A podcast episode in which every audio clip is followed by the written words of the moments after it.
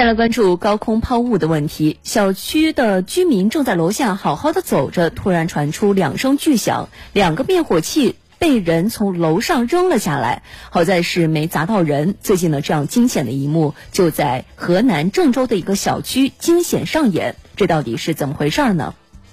八号晚上七点半，郑州经开区远大理想城小区突然出现惊魂一幕，有人从高楼抛下两个灭火器，一个扔到这儿了。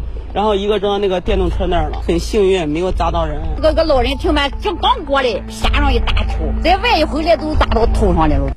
这是谁干的？愤怒的居民当场报警，民警和物业工作人员上楼逐层检查，发现只有十六楼的灭火器不在。我是孩子扔下来的，十三岁的一个孩子吧。当时是咱们家的孩子扔的灭火器。这位家长并不愿意多说。肇事的男孩和家长各自写了一份道歉信，向全体业主道歉。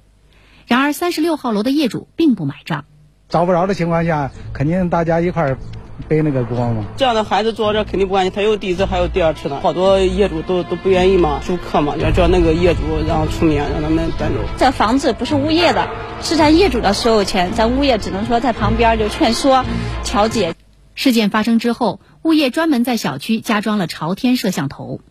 高空抛物造成人身财产损害的，那么不仅要承担这个财产损害赔偿法律责任，同时造成人身损害的，将有可能被处以治安处罚，甚至构成相应的刑事法律责任。